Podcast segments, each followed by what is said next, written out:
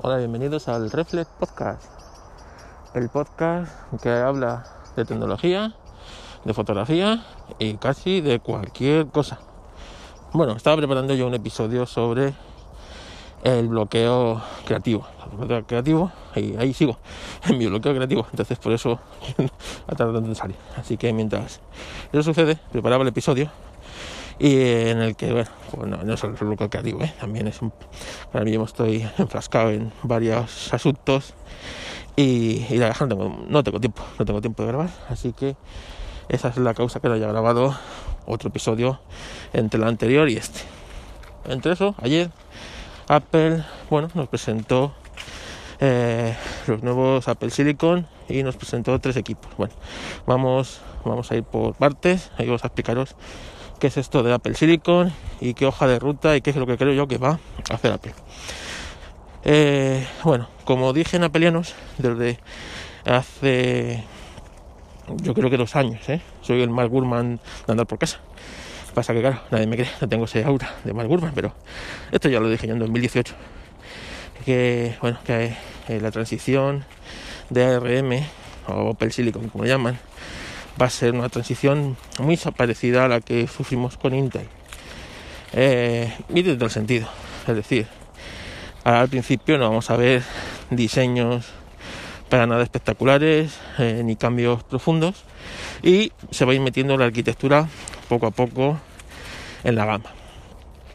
Apple ya va fabricando sus propios procesadores desde hace 10 años. El primero fue con el, el iPhone 4 y fue el famoso A4 de Apple. En estos 10 años Apple ha aprendido muchas cosas. No solo a hacer triquiñuelas con sus, eh, sus cifras, ni a quitar cargadores de las cajas, o a robarlos, diría yo, ni a subir exponencialmente el precio de sus productos mientras baja la calidad de ellos exponencialmente, sino que eh, también ha aprendido pues, a fabricar estos procesadores y a integrar estos procesadores. ¿no? Entonces, aquí vemos la primera generación de estos, eh, bueno, pues de lo que he ido aprendiendo a lo largo de estos 10 años. Y ya ha hecho un procesador realmente interesante. Ha hecho el Apple M1. Este Apple M1, el cual no han dicho si tiene cabida o similitud con el A14 que tienen ahora los, los iPad y estas cosas, ¿no? Y, yo creo que hace bien para separar las gamas y que la gente no se haga un lío. Bueno, este M1 realmente es un procesador de 8 núcleos, entre comillas 8 núcleos, en el que han integrado pues la, eh, potencia de computación, eh, el procesador gráfico, lo han integrado también dentro, el famoso chip T2 también lo han metido dentro y bueno, está todo encapsulado dentro de este procesador M1 con una tecnología teórica de 5 nanómetros. Digo teórica porque sabéis que no son 5 nanómetros reales. Es decir, si la distancia entre 5 nanómetros es esto y nosotros no llegamos, nos sale esto, cambiamos la distancia de medir y a, a 5 nanómetros es esta distancia. Esto lo hacen todas, no solo lo hace Apple, así que bueno, es la industria en esto, la que nos hace triquiñuelas. Pues eh, eh, con esta tecnología de 5 comillas nanómetros eh, tenemos este procesador que como os digo tiene para empezar cuatro núcleos de alto rendimiento para hacer tareas pesadas otros cuatro núcleos de digamos más, pequeños o de bajo consumo bajo rendimiento pues para tareas más de más cotidianas. Y es que cuando le pidas pues no sé, estés haciendo tareas eh, o el ordenador no está haciendo tareas pesadas va a estar funcionando con estos núcleos que primero tienen un consumo muy bajo un TDP muy bajo y también bueno pues esto hace que no se calentará tanto y que eh, bueno pues que los procesos vayan funcionando en el momento que se requiera eh, más potencia pues va a ir conectando los núcleos más pesados a trabajar. Hasta ahí todo correcto. En el aspecto gráfico pues igual tiene el procesador gráfico. Pues ya hemos visto el procesador gráfico cómo trabajan y trabajan bien los en los iPad o en los iPhone, tú ves que no tienen problemas de, para trabajar estos equipos gráficamente. Los juegos que requieren movimiento los suelen mover con soltura. Y bueno, pues la verdad es que hasta ahí no hay problema. Lo novedoso es que han integrado la memoria RAM eh, DDR4 eh, dentro de este chip. No lo han sacado fuera. Ni siquiera lo han soldado en la placa, no, va encapsulada dentro del chip. Y esta memoria es compartida. Aquí es donde empezamos con ciertas triquiñuelas. Es compartida con la gráfica. La gráfica cuando requiera de, de memoria RAM va a tirar de esta memoria. Y el equipo también va a tirar de esta memoria. Entonces, eh, bueno, pues ahí podemos tener un cuello de botella que veremos cómo lo ha solucionado Apple. Como sabíamos, el sistema es capaz de volcar en, la memoria ultra rápida que manejan estos equipos parte de esa memoria y ir cogiéndola por parte. Supongo que esto en este sistema, en el MacOS eh, Big Sierra, también será algo así y que a lo mejor en trabajos en los que la gráfica está exigiendo mucha potencia o mucha RAM y el equipo también, pues tenga que recurrir a eso. Yo te digo que ahí yo veo un pequeño cuello de botella que veremos cómo se soluciona. El chip T2, que es el bueno, que el, que hace tareas de seguridad, de encriptado y tal, está, está incluido ahí. Así que, bueno, la intercomunicación de todos estos elementos la conseguimos en muy poco espacio, por lo tanto ahorramos potencia y realmente aumentamos en velocidad. Así que por ahí vamos a ir muy bien. Como os digo, esto está muy bien porque han conseguido, bueno, en, en una placa de teléfono móvil meter todo esto. Y esto meterlo en tres equipos.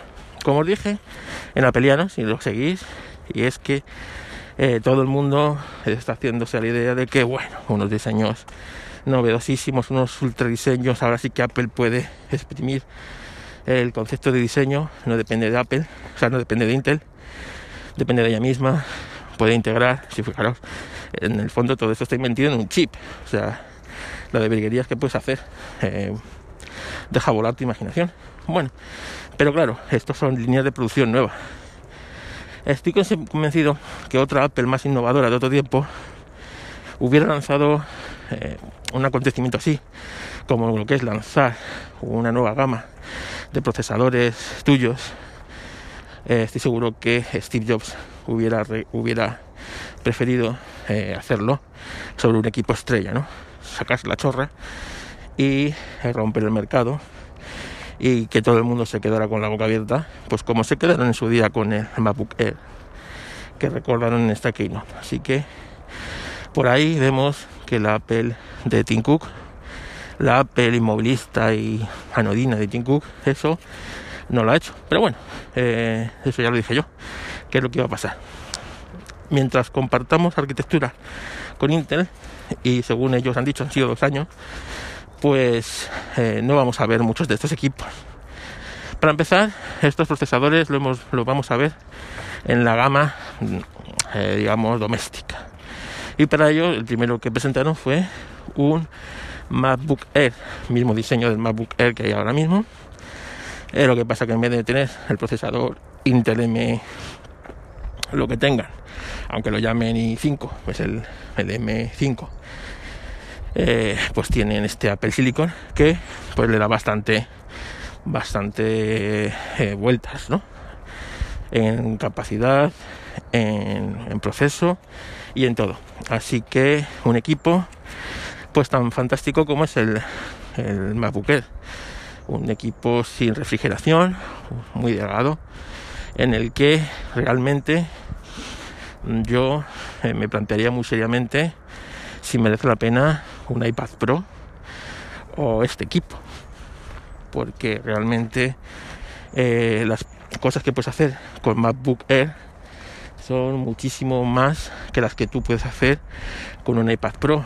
Y sobre todo, hacerlas de una forma lógica, ¿no?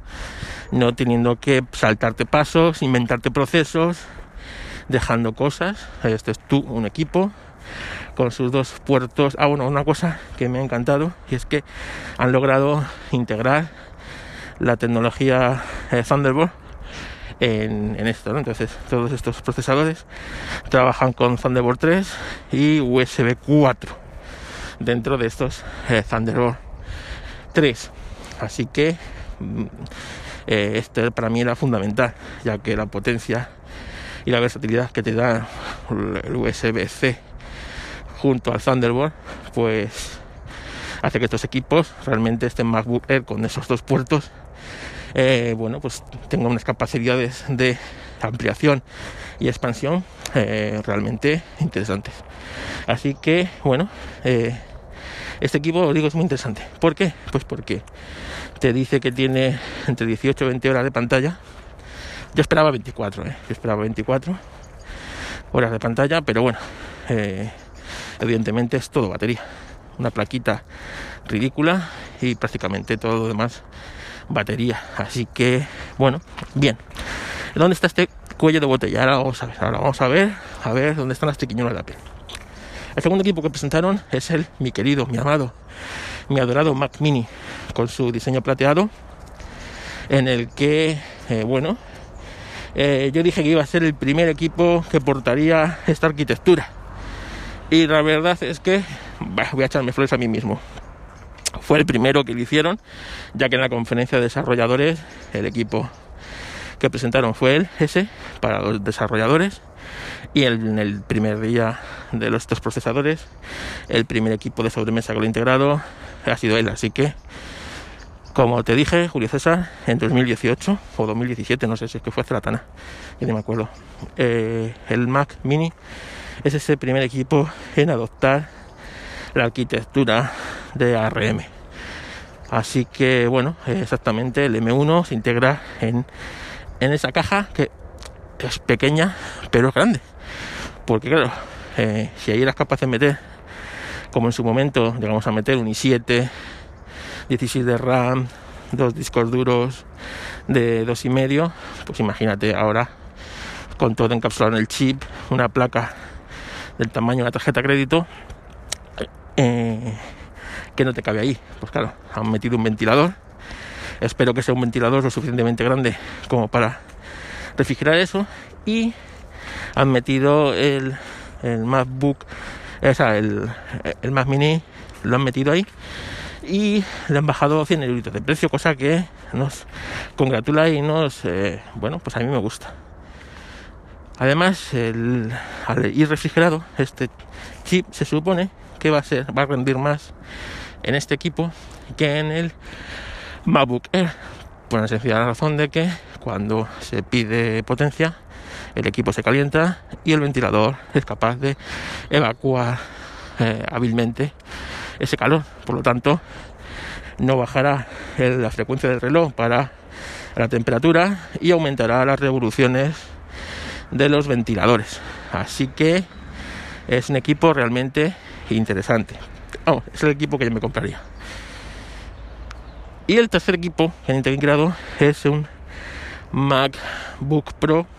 Lo de Pro no sé por qué, la verdad. es el apellido que le han puesto de 13. En el que, bueno, han hecho lo mismo que en el Bamboo pero este equipo sí tiene refrigeración activa y tiene unos ventiladores que van a hacer que, claro, toda esa potencia que no puede desarrollar el Mac Mini porque no tiene ventiladores y seguramente cuando empiece a generar temperatura pues eh, bajarán la frecuencia del reloj hasta que el equipo disipe la temperatura correctamente supongo que si estás en invierno y hace más frío más rápido. Y si estás en verano pues pues peor. Y eh, este tiene su propio ventilador, por lo tanto evacuará ante la temperatura y podrá hacer pues tareas un poco más pesadas, tampoco sin pasarte en este equipo. Estos dos equipos, tanto el MacBook Air como el MacBook Pro de 13, con dos puertos Thunderbolt, yo había visto cuatro, pero tiene dos puertos en un lado, exactamente igual que el MacBook. Y lo que diferencia del MacBook es que este tiene eh, ventilador, no es la diferencia otra cosa. Así que eh, aquí tendremos que ver rendimientos de equipos, pruebas que hagan para saber si merece más la pena uno u otro. Y esto es la integración. Podrían haber arriesgado un poco más. Podrían haber hecho realmente integrar dos chips de estos en un MacBook Pro de 16, por ejemplo. Y eso que es el futuro. En las próximas presentaciones veremos cómo se dobla la potencia de estos equipos integrando dos chips en placa de estos M1, llamarlos M2 o llamarlos M1X o como narices Apple que vaya a llamar y veremos cómo eh, se aumenta hoja de ruta que tenemos que hacer. Venga. Antes de que nos acerquemos a la autopista y tenga que cortar. Eh, vamos a ver si tenemos un equipo nuevo o comprado hace muy poco tenemos que ver cómo evolucionan. Primero los lanzamientos de Apple Silicon las potencias compradas con nuestros equipos, es decir, si estos equipos, que son los más básicos que va a sacar Apple con Apple Silicon, ya igualan o superan la potencia a nuestros equipos, eh, de ellos lo antes posible porque la devaluación que van a sufrir van a ser espectacular. Yo me imagino el que se haya comprado ahora mismo un Mac Mini 3 por 800 y pico pavos, ahora mismo, o sea, si, han, no han pasado los otros ya los 15 días, devuélvelo. Devuélvelo y sacate un Mac eh, el mismo, pero con la arquitectura esta. Si tienes, pues como mi amigo Irra, un MacBook Pro de 16 de 3.000 pavos, comprado hace exactamente un año, aquí tienes que estar muy listo, muy listo, viendo cómo evoluciona el mercado, viendo el valor que tienen esos equipos de segunda mano ahora mismo y eh, la potencia que te están dando los eh, estos ordenadores y lo que te pueden dar estos futuros ordenadores. Y en el momento que, veas, es decir, un equipo, en el momento que veas que ese equipo baja por debajo de los 2.000 euros, un equipo que te cuesta 3.000, pues lárgalo lo antes posible porque te vas a quedar completamente eh, obsoleto. Y obsoleto es decir que en dos años Apple no te va a actualizar el sistema operativo a Intel. Estoy en la autopista, voy a cortar, luego sigo. Bueno, como sigo diciendo, la hoja de ruta es clara, ¿no? Es decir, tienes que ver cómo evolucionan estos equipos en potencia y en rendimiento antes de decidirte si dar el salto. Si es como en mi caso, tienes equipos ya antiguos, amortizados, pues tienes que ver, eh, yo estoy convencido que este Mac Mini doblará en potencia como poco a mi Mac Mini 2012 y 7 y 16 de RAM. Como poco. Entonces, eh, ahí el cambio es más fácil. Es más fácil. Y bueno, pues tienes que ver solamente si lo que tienes que esperar es si te vale esta remesa y compras o esperas a que eh, bueno, pues eh, a lo mejor en seis meses sacan unos equipos mucho más potentes. Entonces eso es lo que tú tienes que andar viendo y jugando. Otra cosa que luego tienes que ver tú es, eh, bueno, pues realmente si el, estos equipos, Apple, pues claro, van a subir muy pronto de potencia y prontamente van a quedar desactualizados. Como pasó a los primeros Mac con Intel, que en 5 o 6 años eran equipos ya superadísimos y que pues movían con mucha dificultad todos los programas y todas las aplicaciones que ya habían compilado para Intel. Entonces eso es una cosa que también tenemos que ver si bueno pues si estos equipos eh, si, sacan pronto un T2 o un M2. Y, bueno, pues eh, vemos que aumenta exponencialmente la potencia gráfica y la potencia de proceso de estos equipos. Entonces estos se van a quedar prontamente desactualizados y tampoco haríamos una compra. Entonces a lo mejor es más fácil esperar unos meses a que saquen la segunda generación de estos procesadores y veamos cómo evoluciona eh, pues lo que es la gama, la plataforma y todo. También tenemos que ver si podemos trabajar con estas aplicaciones o las aplicaciones que han portado. eh, estas aplicaciones ahora mismo están eh, portadas, eh, hay que ir portándolas a esta nueva arquitectura. Por lo tanto, no vamos a tener todas las aplicaciones. Ahora mismo en estos equipos no podemos instalar Windows, no Parallels sigue trabajando pues para emular o hacer una máquina virtual y poder meter ahí Windows. Supongo que la propia Apple trabajará con Windows para poder ofrecer eh, bueno, un Windows sobre ARM para estos equipos. Y bueno, pues eh, la suite Adobe todavía no está. ¿eh? Tenemos programas sueltos, tenemos Photoshop, tenemos a partir del mes que viene han dicho Lightroom, pero yo no vi un Illustrator, no sé si habrá un Illustrator, no sé si habrá un After Effects o bueno, cualquier programa de la suite de Adobe que necesites. Así que también ahí tenemos que estar, pues ver lo que hay y bueno, cómo poder, eh, bueno, pues ver si realmente eh, es el momento de dar el salto o pues no, tengo que esperar seis meses, un año para poder dar el salto.